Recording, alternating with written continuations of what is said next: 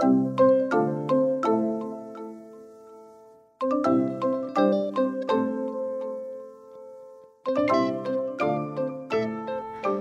大家好，欢迎回到教育花园，我是少官。在上一集教育花园长福国小的主题，我们提到了有关于高中生的学习历程档案这件事情。有些高中生认为呢，档案上传的期限太短，系统以及时间不一等等的问题。那最近教育部也正面回应了，宣布会提高上传的容量限制，跟放宽上传的期限到学期结束之后的两个礼拜。而那另外学生普遍认为，学习历程档案这件事情没有办法真正回应到申请大学科系的需求这一点。教育部也说明哦，其实大学在审查学习历程档案的时候，最重要的是看解决问题、沟通表达、逻辑推理跟团队合作等软性的能力。所以学生不用太过于担心自己的档案内容没有办法呼应到申请的科系。因为不管是什么科系，软实力其实是一种能让你发挥最大值的一种加成的能力。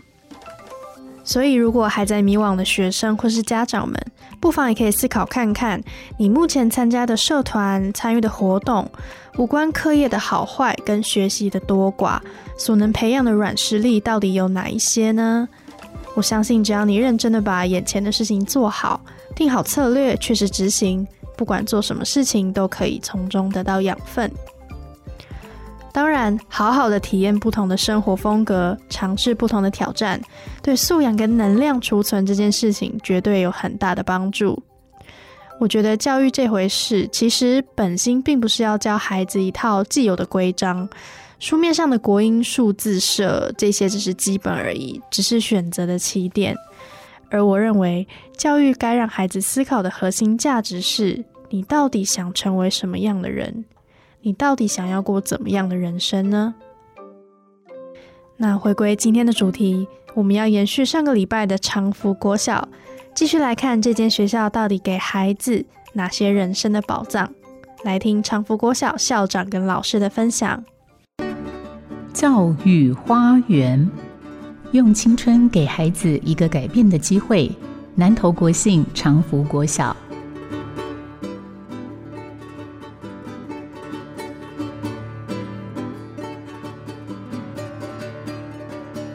首先很荣幸邀请到我们长福国小的校长黄彦超黄校长，校长好。啊，各位听众大家好，我是长福国小校长黄彦超。是，谢谢黄校长。那校长是不是先跟听众朋友分享一下？我相信绝大部分的听众没有去过南投长福国小。那校长，你眼中的长福国小是一个怎么样的国小呢？首先，先介绍一下我们长福国小。我们长福位于南投的国兴跟台中的新社和平的交界处，可以说是南投最边疆的一个小学啊。哦，就像是戍守边疆的大将一样，在这边驻扎。哦，因为门口过去两百公尺就到台中市的新社区了。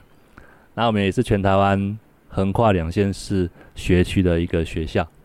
啊，听起来学区的范围很大，可是放眼看过去呢，全部都是山林。啊，连山上的猴子都比我们学校学生多很多很多很多。啊，其实我们学校的学生相当的迷你，只有二十七个学生而已。啊，全校员教职员工跟学生加起来，哎，不到五十个人。可以说是一所很典型的偏乡小校。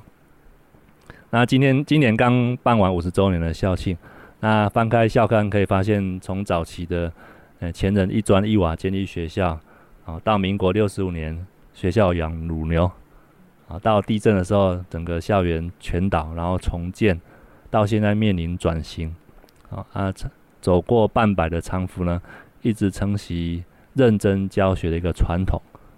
那在这二十年来，学校投入课程的发展，啊，许多特色课程呢逐渐的产出，更获得三次的教学卓越的，呃奖项，啊两金一银的大奖，还有很多很多教育部的一个大奖，我们都有得到。所以说，我们在这边可以是实践课程跟教学是学校发展核心的一个理念。那因为我们有稳定的师资。啊，像我们主任在这边，他服务二十几年了，还有其他很多老师都一样。啊，还有一群呢对课程跟教学有兴趣的伙伴和老师，一起投入在课程发展。我想这就是长府一直以来的特色跟风格啊，也是我们学校发展的最大的一个优势。没错，我们上一集教育花园邀请到的廖瓦文主任呢，他已经在长福服务二十几年了。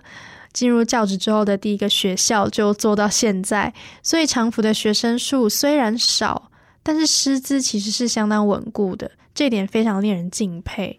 不过，因为长福位在南投国姓的边疆，这边的学生家庭样貌都是什么样子呢？啊，若以在地的学生来讲的话，基本上这样是以务农为主。那我们也是有单亲的学生或隔代教养的，甚至有的是阿宙在带的，有一位。啊，可是我觉得我没有去凸显这个问题，我是觉得说，其实每个都是，不管那个学生的背景来源怎样，对我们来讲，在小学校每个学生我们都是要把他顾好，每个学生都是一个个案，都是我们必须要特别去关注他、去照顾他的，不管他的设定背景是好的，我们所谓的好，或是比较需要加强的，都是一样。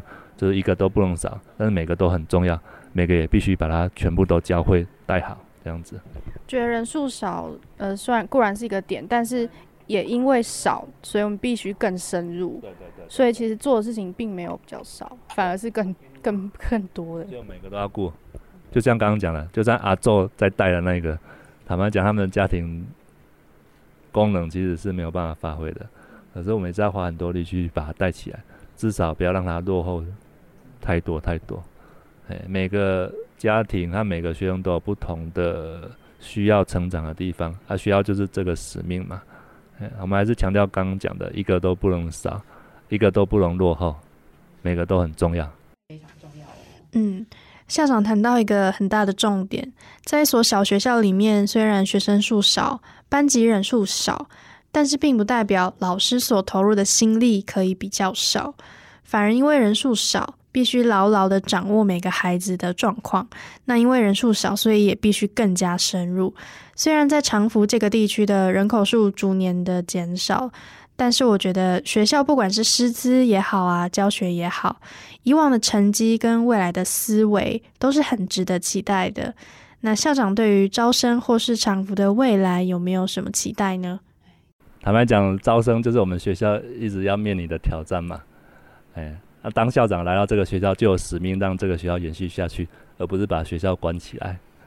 在地的学生的确是比较少了，所以我们很希望能够透过我们的特色课程，吸引更多外学区的啊，包括台中市的或是更远的家长，愿意把孩子送到我们长福这边来。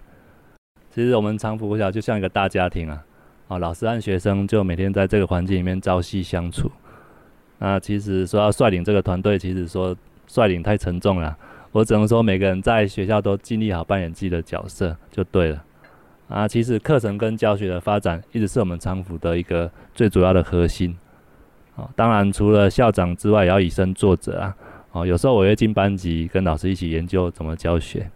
啊，那其实关注教学这件事情，我觉得最大就是陪伴跟支持啊。因为老师是实际上负责教学的最主要的人啊，也只有老师才可以建构最真实的。最感动一个课程，那大家愿意在这里把事情做好就对了。那长福国小将转型为实验教育学校了，啊，我们期勉长福国小将来可以成为课程跟教学发展的一个典范学校。那我们教出会生活、哦有创意，然后会思辨、能够主动、呃善于沟通的未来公民或是国际人才。重要的是我们要发挥我们偏远学校的价值跟生命力。那其实转型实验教育的确是一个目标跟挑战啊。好，那我也把实验教育定义为成是一个课程的一个创新跟发展。好，相信我们有这个基础，在课程方面更加的做得更精致化、更扎实。啊，也希望透过实验教育可以去翻转我们传统的教育思维，啊，去扭转整个偏向的一个教育的劣势。我相信在小校转型上，实验教育确实是一条路，但挑战也相对的非常严峻。不过，我相信长福国校对于教学的坚持，还有比其他学校走的还要前面的教育思维，一定能在转型的步伐上调整好脚步。今天很谢谢黄校长的分享。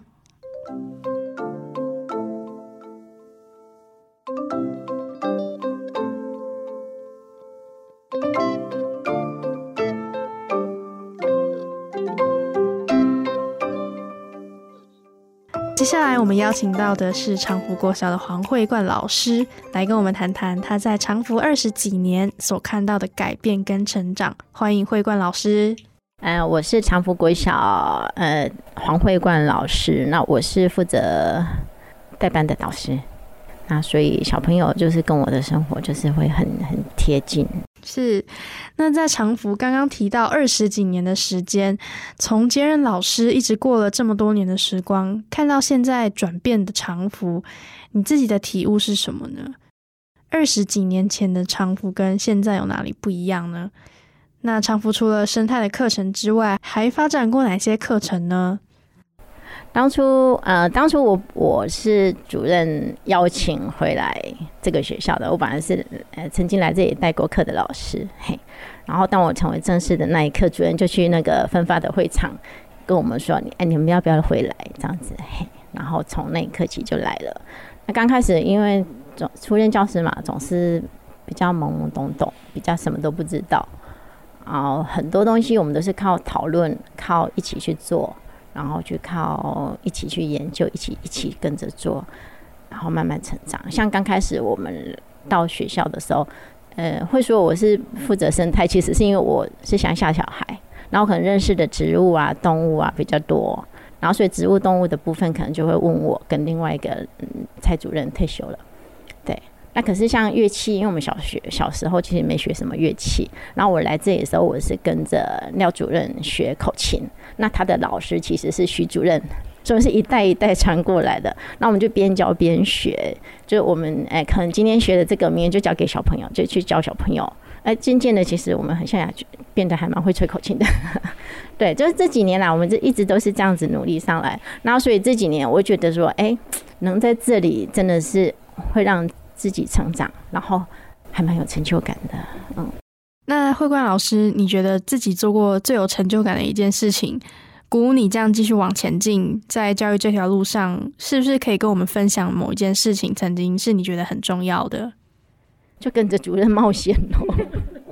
其实很多课程都会让我觉得很成很有成就感。就是，呃，记得我们有一年我们去台北，要去领一个那个绿色绿色。学校的一个奖，嘿，对，然后这个过程我们就觉得哇，台北啊，好像还蛮可怕的，一要要这样子搭车到台北，然后对我们来说就觉得哎，是一种挑战，所以主任就说，那我们要不要也带小朋友来走一趟这样子的路？然后我们就哎设计一些一些一个课程，就是我们的毕业旅行。这个课程很早，九十四年。九十四年就开始了，我们就我们两个人，然后带着小朋友，然后背着包包，然后就从这里请家长带我们去甘子林搭车，然后从甘子林搭公车去台中火车站搭火车，然后在台中再搭火车到台北，然后三天的旅程，就是我们这样子带着小朋友去做，我们就觉得哎，这样子跟跟着小朋友，那小朋友跟着我们，其实我们就一起学到了一个能力。我们怎么出走出这个地方？然后我们在跟人家互动的过程中，我们是怎么成长的？我们怎么学习的？对，嗯，我觉得小校有小校它的优势，但是它同时有它的限制在。那老师你是怎么看待这样子的事情的？我觉得在小学校里面有一个蛮关键的点是，师生的量不多。所以只要有共识的话，可以比较容易的一起向前走。老师们的凝聚力其实是强的，团队也容易有向心力。那慧冠老师你自己在长福是不是也有这个体悟？嗯，对。那其实我们就是从两个人开始，或者是三个人开始，但我觉得这个团队其实会慢慢凝聚的。一开始我们两个人在就是先去做做，后来就会发现，哎，其实有兴趣的老师还蛮多的。那主任有个功能，他就是喜欢找老师一起玩。然后就很多课程，他就是说你要不要来看看，你要不要一起来上上看？所以很多老师其实都是愿意一起参与课程。那我觉得有时候我们在就是一个凝聚力，就共识，不是只是靠讨论，我就一起参与一个课程，然后跟着学生一起学学来的那种感觉会更不一样，然后那那个力力量会更大，所以我们才有办法参加那么多次的那个教学卓越的比赛。而且我们那个团队是对，我们那个团队是一开始真的是人不多，可是就是每一年这样慢慢扩大，就是哎可以大家一起做，其实那那种成就感真的是很不一样。那另外我想要问一件事情，就是说老师，你是怎么看待教育这件事情？因为如果单从学生数来看的话，对长福来说是一个下滑的状态。但是从另外一个层面来看，改变生命的价值不太应该从数字上面去着手。可是他的价值感如果一直没有呈现出来，老师要怎么鼓励自己持续的去尝试、去投入，然后相信自己说这是一条正确的路呢？应该还是从孩子的表现看到吧。就是虽然我们小孩子不多，然后可是你每每一个班级，你每一个孩子，你都是真的是很用心去带着他，让他慢慢成长。那孩子他毕业以后，其实因为这个地区很小，其实我们随时都可以知道说他们。目前的发展情形是怎么样？那家长遇到我们的时候也会说：“哦，我那个孩子现在在读哪里哦？然后他什么方面做的不错？”所以虽然我们虽然其实人数少，我们花的心力其实跟大学校其实是一样的。可能是我我的在教育这方面的想法本来就不是看在成绩上吧，不是看在那种优优秀的表现。我我一向我就是主比较重视小孩子的品德，然后他们能不能好好的生活，能不能好好的把一件事情做好？怎么说？每个人的每个人的能力，每个人的程度，每个人的资质都不一样，所以我看的不是整体的，就是诶，他能够有好的成绩，我当然会觉得很开心。可是他没有好的成不没有没有好成绩的小朋友，我看到的是他愿意很认真的做事。愿意很跟人家互动的时候，他是很有礼貌的。他跟人家的互动，他的行为，他是一个守法的人。他像小朋友会说：“我希望我当我是一个守法的人，有勇气的人。”我觉得这些都是我们看的一个标的，而不是只是在成绩或者是他能他在他展现的一些其他才艺上的嘿方面。是，当然是成绩并不是衡量一个孩子成就的指标。我相信学生数也是一样的，并不是衡量一所学校的指标。让孩子有勇气面对挑战，才是长福给孩子最棒的礼物。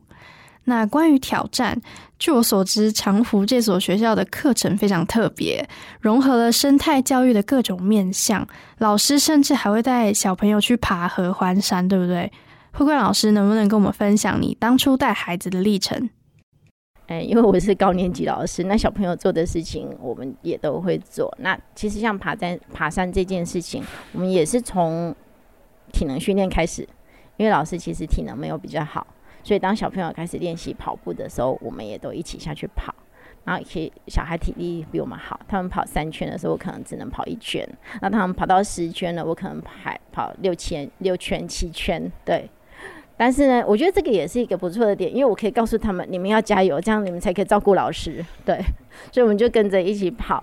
然后爬山的时候，其实这个过程里面，我们会看到，不是我们的角色不一定是照顾小孩，其实小孩回过来回过头来照顾我们。他们说：“老师，你还好吗？老师，你在后面慢慢走没关系。”对。所以这就是我们之间的一个那个勇气方面的练习。其实不只是小孩，老师也是需要这方面的锻炼。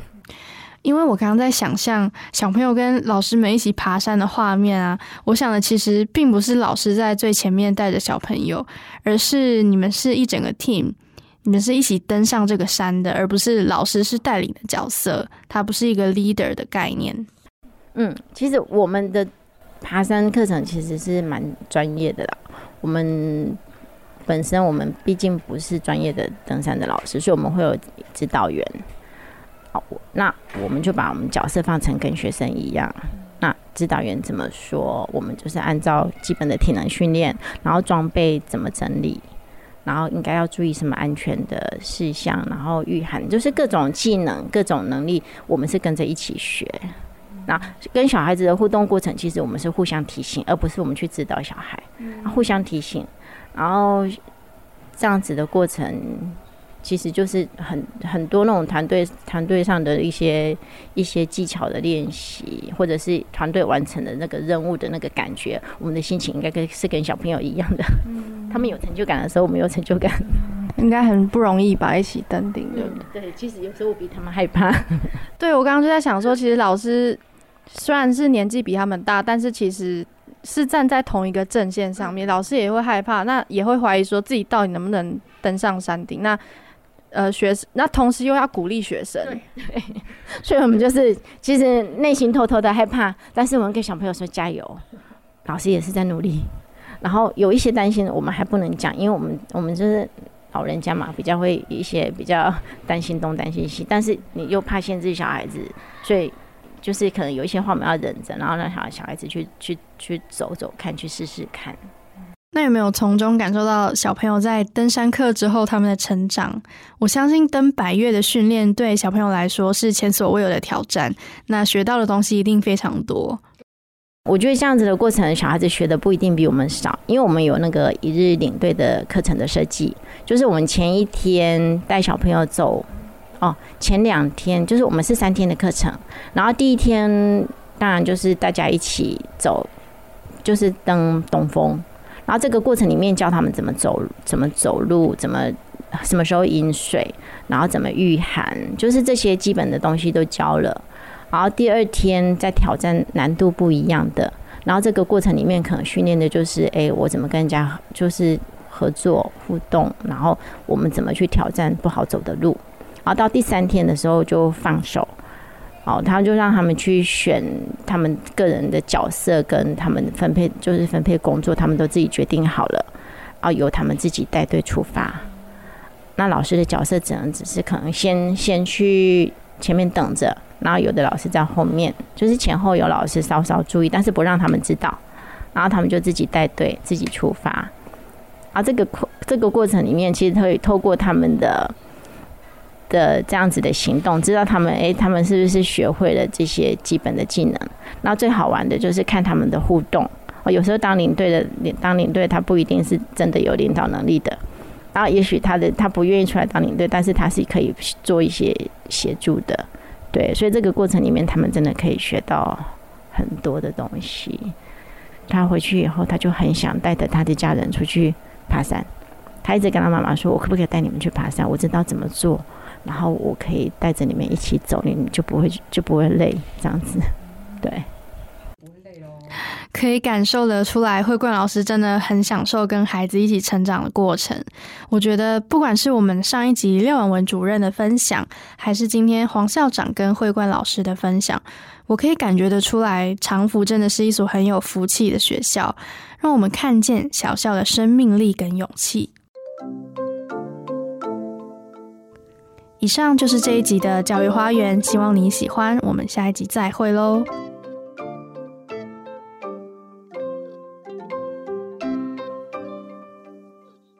如果你喜欢我们的节目，记得按下订阅“教育花园”，或是可以上古典音乐台 FM 九七点七的脸书。如果你是用 Apple Podcast 收听的朋友，也可以直接留言在下面，给我们更好的回馈。有什么问题都可以上我们的脸书粉丝团，或者可以留言在 Podcast 里面，要记得给我们五星的回馈哦。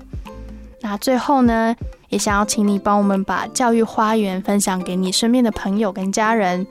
希望我们一起可以创造出更好、品质更高的 Podcast。谢谢你的收听，跟上脚步，看见教育花园的百花齐放。我们下次再见。